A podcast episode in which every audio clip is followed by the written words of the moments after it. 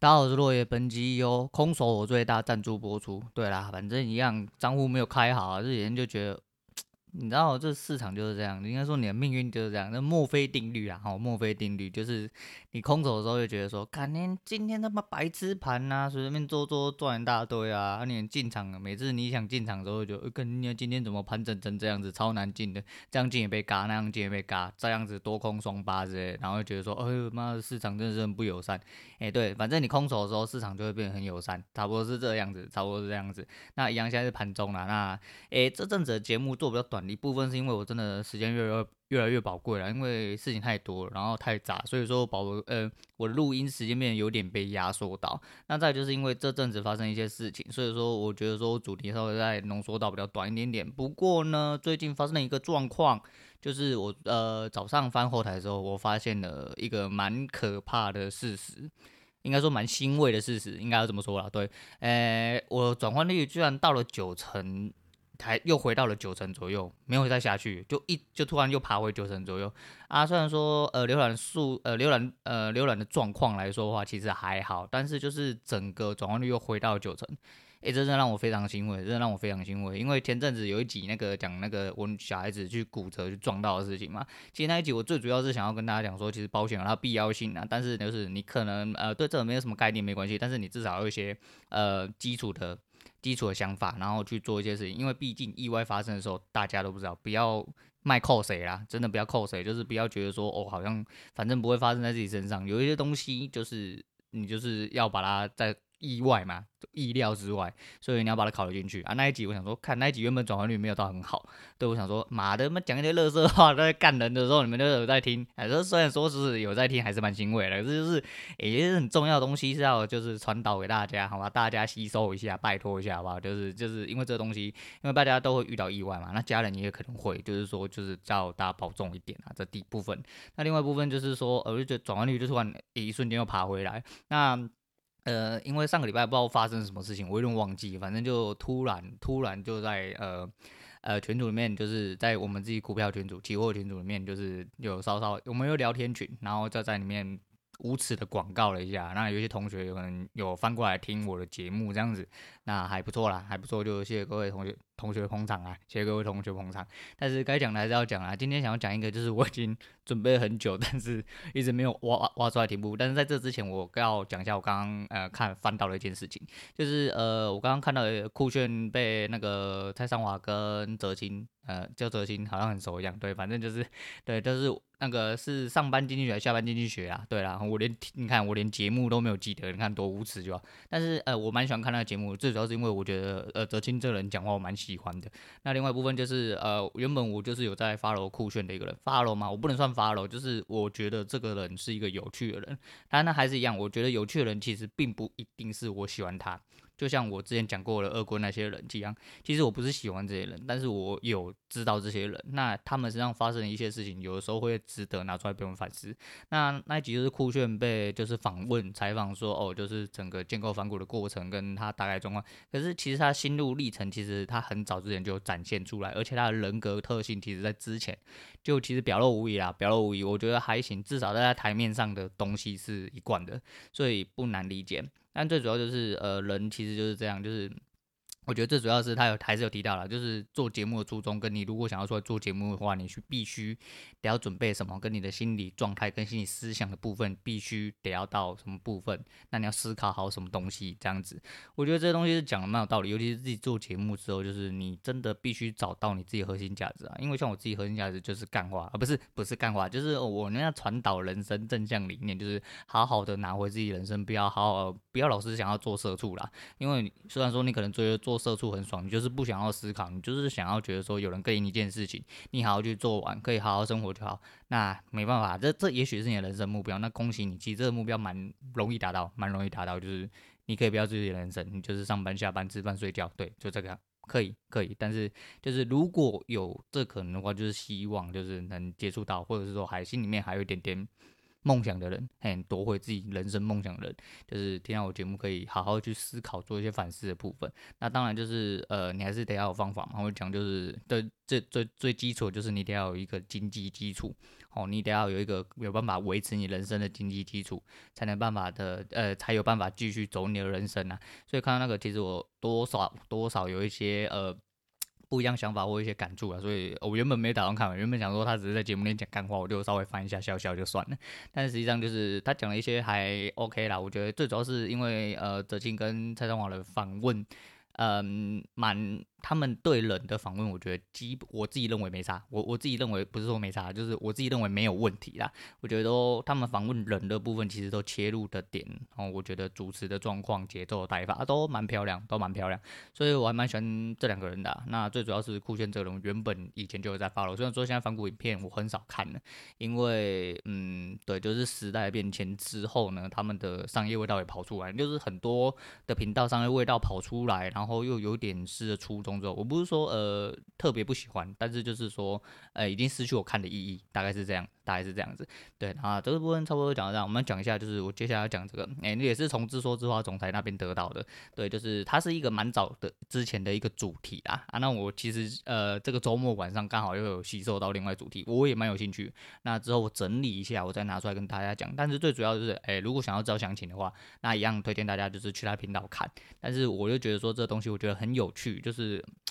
对生活有没有帮助啊？我不知呢。对啊，应该应该应该有，因为我接下来要讲的事情跟这个东西有点关系。对对，反正这是一个呃，他有讲一个饥饿实验的事情。那时间的呃叙述我就不我就不详细去叙述了。反正就是说，在二战的时候，就是某某一个国家，然后有一个博士征召了一群人，然后想要叫他们做一个访。饥饿的实验就是模拟那个欧洲难民的实验这样子。那那个时候因为是二战嘛，那有一些人是有所谓的和平教派。那和平教派部分就是他们的主张是不愿意让你提枪上上战场去杀敌这样子。他就算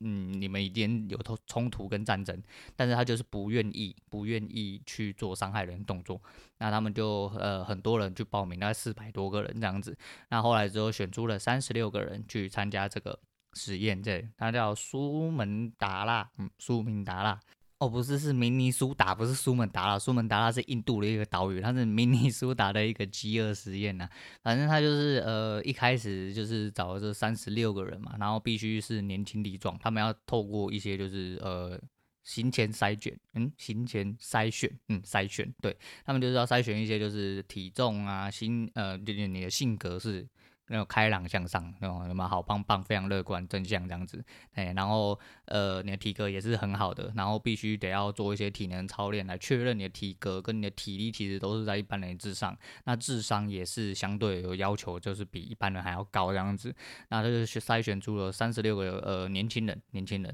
那就是给他们两个木板层这样子模拟那个欧洲就是难民营发生的事情，那就是这就是模拟他们在被关在那边，然后是一个笼子这样子，那每每天会给他们固定的食量去喂食这样子。那因为这个题目 其实我已经看蛮久了，啊我今天早上稍微回翻了一点点，一点点，就是为了要讲，因为中间的片段一些详细的片段我没有特别的去记啊。对，但是我又想说要把一个框架跟大家讲，因为毕竟故事详细内容都是出自于人手，所以说呃这个东西还是大家如果要听一个比较详细的解说跟故事。来源缘由的话，那大家就去看《自说自话总裁》。对，那我会觉得说，哦，就是挑选出来这三十六个人，那好像一开始就是会固为固定，甚至好像比一般人，呃，诶、一般人可以得到的当天热量还要多的食物，多一点点的食物，然后给这些小伙子这样子，然后就是慢慢的递减，慢慢的递减，递减到了最后就发生一些呃神奇的状况，诶、神奇的状况。那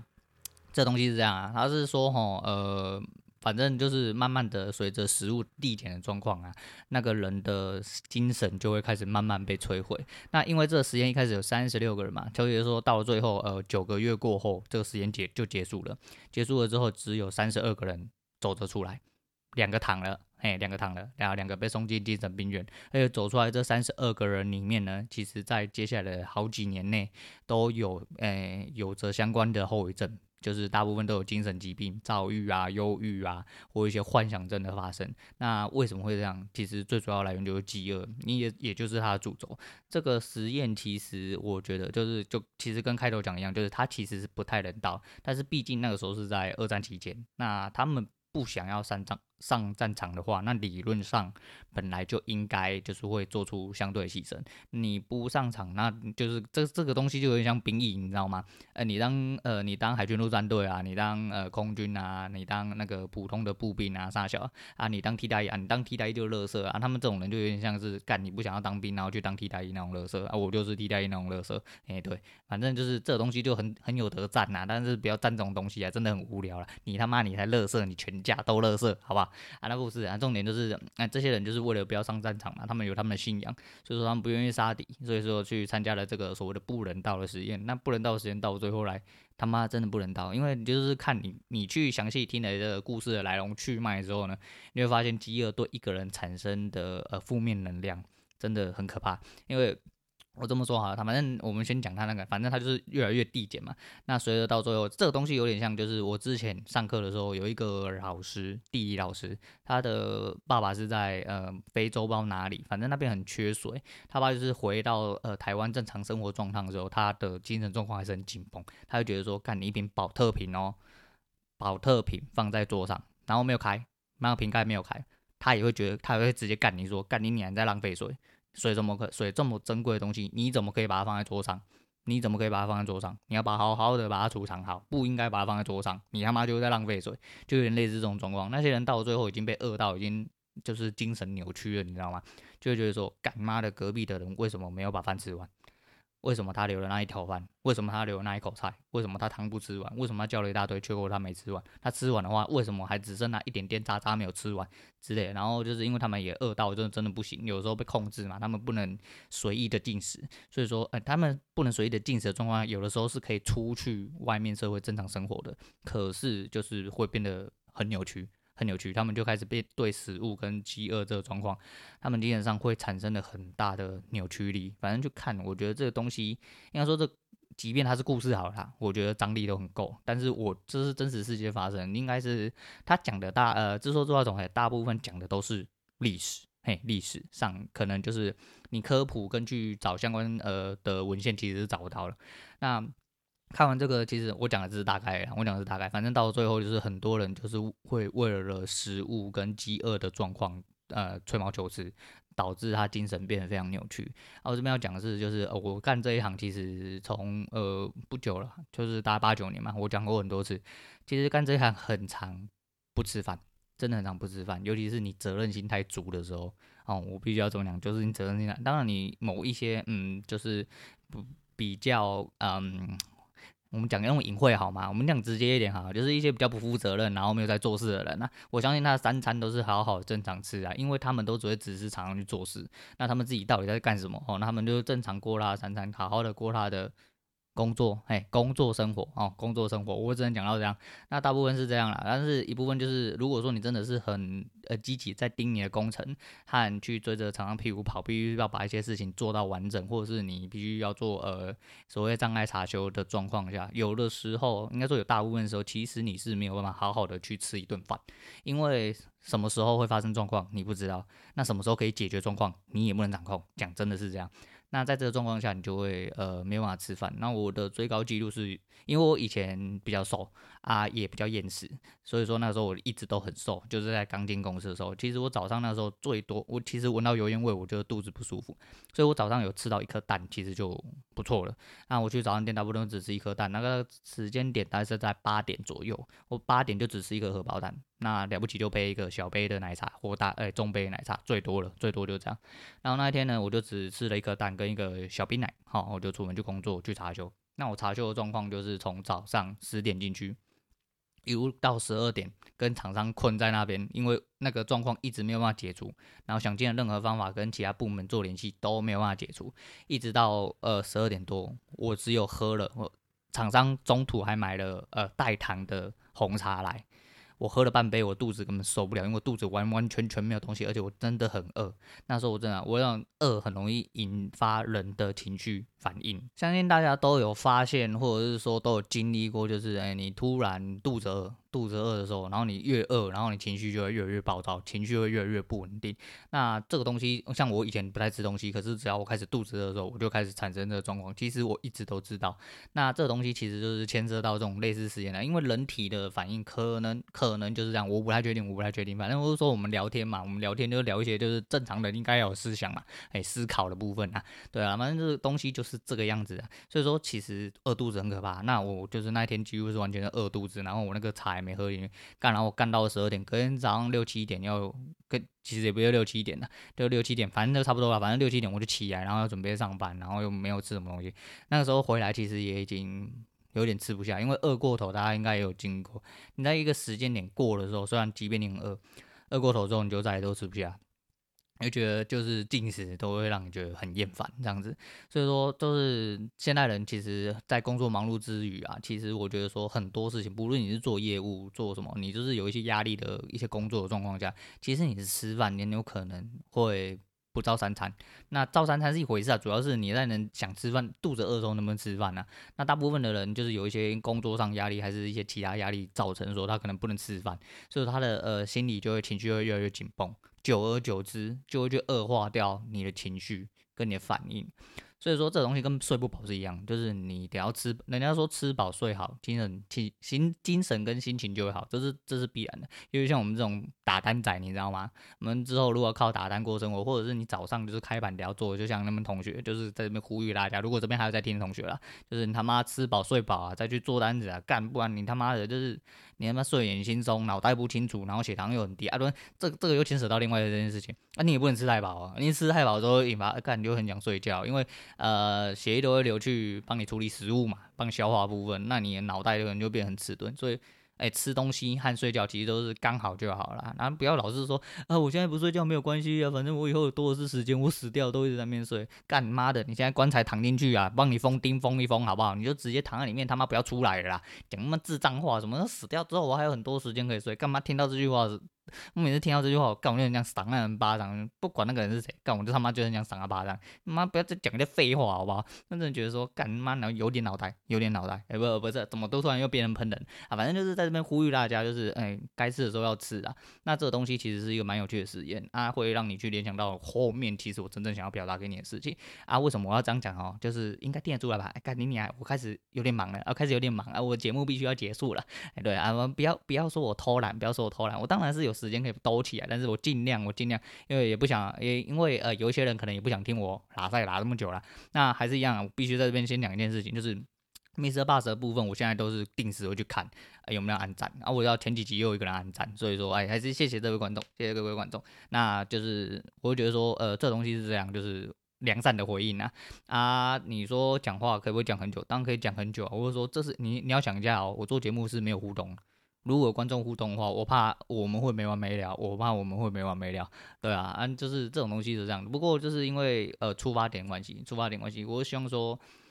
呃，把自己需要讲的啊、呃，觉得有趣的，那分享出来给大家，那有人有你的受众群，那陪着你，也我不管是呃。无论是不是我自己要散发给你们的，或传播给你们的，那你们有吸收到，你们也愿意吸收，希望呃觉得说，诶，节目开了，我就听你拉赛，我会爽这样子，无聊杀时间，我觉得这样子对我来说就是一个正向正向的帮助啦。尤其这也是一个节目的初衷，也是我呃做节目的成就来源感嘛。所以说就是还是在这边谢谢大家，谢谢大家。那第二部分就是大家还是要注意一下，就是不管你在工作之余还是什么，就是吃饱睡好啦。这是最基本的、最基本的，对吧、啊？那今天我差不多只能讲到这样了。我们我觉我觉得节目有点越做越短，但是 没有办法，我必须要讲的很饱满的话，我必须要一个很正常的时间呢。但是你知道，人生就是这样子。我毕竟现在还在吃别人的，嗯，对，要拿别人的饭来吃嘛，所以说我只能只能做到这个地步了。不过还是很尽心尽力啊，哈，发自内心。对，因为有一些很多东西就是那种很有趣的事情。不分享我真的不行，我觉得这蛮有趣的，大家知道一下，大家知道一下啊，大家也注意一下，最主要是大家注意一下，因为身体健康是百分之百重要啊，你的人生没有什么比这比健康真重要啊，对啊，你人生最大的财富就是你的健康，这点就是铭记在心啊，铭记在心。那今天推荐给大家就是昨天突然想到就是。以前很多人都叫我小鸟胃啊，对啊，今天推荐给大家就是郭靖的麻雀啊，妈麻雀够小鸟了，啊麻雀虽小，啊你全家才虽小，好吧，好了，今天先讲到这样，好，我是洛野，我们下次见。